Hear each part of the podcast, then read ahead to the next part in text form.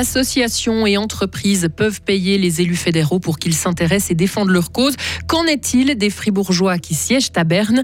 Le président Lula revient au pouvoir au Brésil après en être parti il y a 12 ans. Et puis, les meilleurs cœurs traditionnels de Gruyère se sont frottés les uns aux autres ce week-end. La journée va être assez ensoleillée avec 19 degrés. Demain, par contre, débutera euh, sous la pluie. Nous sommes lundi 31 octobre 2022. Lauriane Schott, bonjour. Bonjour mec, bonjour à toutes et à tous. Les élus fédéraux ne sont pas totalement indépendants. Selon la plateforme d'information LobbyWatch, 40% de leurs activités sont payées par des lobbies, c'est-à-dire par des entreprises ou des associations qui veulent défendre leur cause. Depuis 2019, les élus fédéraux doivent dire pour quel mandat de lobbying ils sont payés et ceux qu'ils exercent en tant que bénévoles. Vincent Douce a analysé les liens de nos neuf élus fédéraux fribourgeois. Les fribourgeois qui siègent sous la coupole fédérale ne font pas partie des 25 élus qui ont le plus de mandats payés loin, très loin du lucernois Peter Schilliger qui domine ce classement avec ses 18 mandats rémunérés. Nos fribourgeois sont loin aussi du candidat au Conseil fédéral, l'UDC Albert Rechti, qui touche de l'argent dans plus de 80% des cas. À Fribourg, ce sont la centriste Christine Buyard-Marbar et la socialiste Ursula Schneider-Schutel qui ont le plus de mandats payés. Elles en ont 6 chacune. Viennent ensuite une autre centriste, Marie-France Roth-Paquier, et la PLR, Johanna Gapani, avec cinq mandats, quatre femmes en tête. C'est l'inverse de la tendance générale à Berne où les hommes profitent généralement plus de l'argent des lobbies. Mais il y a une exception notable dans la délégation fribourgeoise.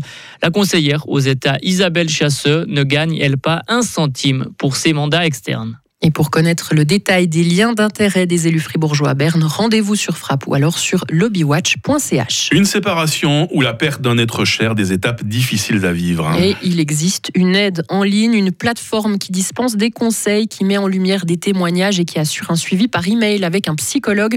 Ce sont des chercheurs de l'Université de Lausanne qui ont mis au point ce programme baptisé Livia.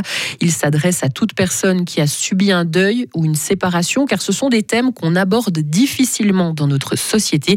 Annick Debro est responsable de ce projet. C'est vrai que c'est aussi un sujet qui est particulièrement tabou, euh, peu thématisé dans nos sociétés, c'est en général, mais aussi dans les relations proches. Ça peut être quelque chose qui peut être plus difficile à aborder où on, sait que typiquement, on peut avoir beaucoup de soutien suite à, un événement d'une perte, que ce soit un décès, un divorce. Dans les premiers temps, on peut être très entouré, très, très soutenu, mais beaucoup de gens rapportent qu'après un certain temps, ce soutien commence à, s'étioler, que les gens sont moins présents ou peut-être un petit peu moins compréhensifs. Et donc, c'est pour ça qu'on pense que c'est particulièrement important d'offrir un soutien aux personnes qui ont justement cette difficulté à se remettre d'une perte et on sait que ça existe de manière relativement fréquente dans la population. Et les critères pour bénéficier de ce suivi psychologique en ligne sont les suivants. Avoir été confronté à la perte d'un proche ou à une rupture depuis au moins six mois, ne pas suivre une autre psychothérapie et ne pas prendre de médicaments tels que des antidépresseurs ou des anxiolytiques. On en reparle plus en détail dans une demi-heure pour notre éclairage. Les trois quarts des Suisses sont préoccupés par les déchets plastiques dans les mers et sur les plages. C'est ce qui indique un sondage de l'ONG Ocean Care qui dit également que la moitié de la population souhaite des mesures sévères contre cette pollution par le biais de la loi. Les Suisses considèrent que le problème le plus important est celui des emballages en plastique, notamment les doubles emballages qu'une personne sur trois considère comme inutiles. À l'étranger, au moins 100 personnes ont été tuées samedi dans un double attentat à la voiture piégée revendiqué par les Shebab dans la capitale somalienne. Des enfants figurent parmi les victimes. Environ 300 personnes ont également été blessées.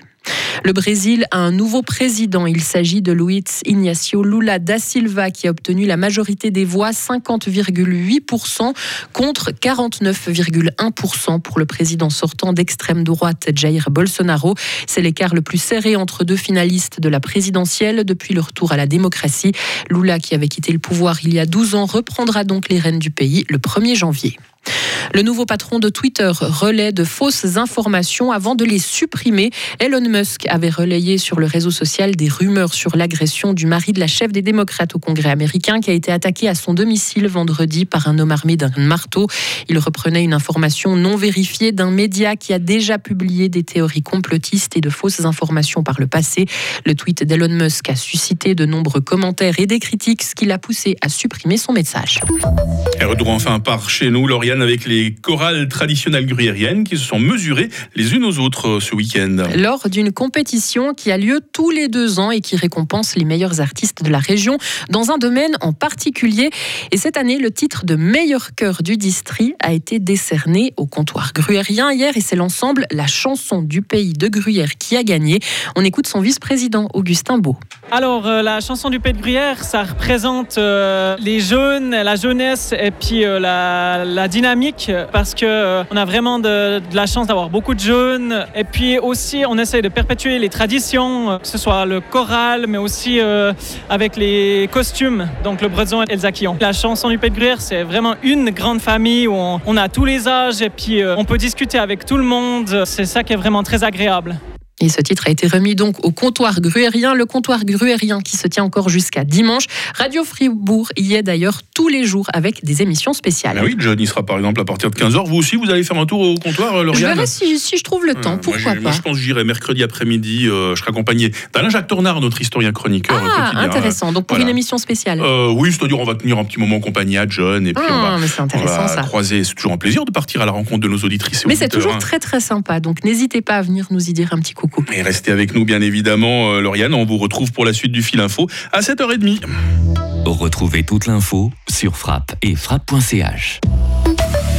Il est 7h07, votre météo sur Radio Fribourg. Alors ce matin, ce sont ces bancs de brouillard par endroits, jusque vers 600-700 mètres. Mis à part ça, ce lundi va être assez ensoleillé, avec quelques passages nuageux toutefois cet après-midi. hein. Il fait 11 degrés à Charmey, il va faire 18 degrés à Fribourg. Demain débutera euh, sous la pluie. L'amélioration sera rapide puisque le soleil sera de retour l'après-midi déjà. Température minimale 9, maximale 16 degrés. Mercredi euh, sera beau, alors que jeudi et vendredi s'annoncent plutôt pluvieux. La fin de la semaine devrait voir le retour du soleil, mais attention, dans une ambiance plus fraîche. hein. Nous sommes lundi 31 octobre, 304e jour de l'année 2022. Bonne fête à tous les Quentins. Le jour se lève, euh, non, c'est pas encore levé, hein. le jour va se lever à 7h12 et la nuit va tomber à 17h.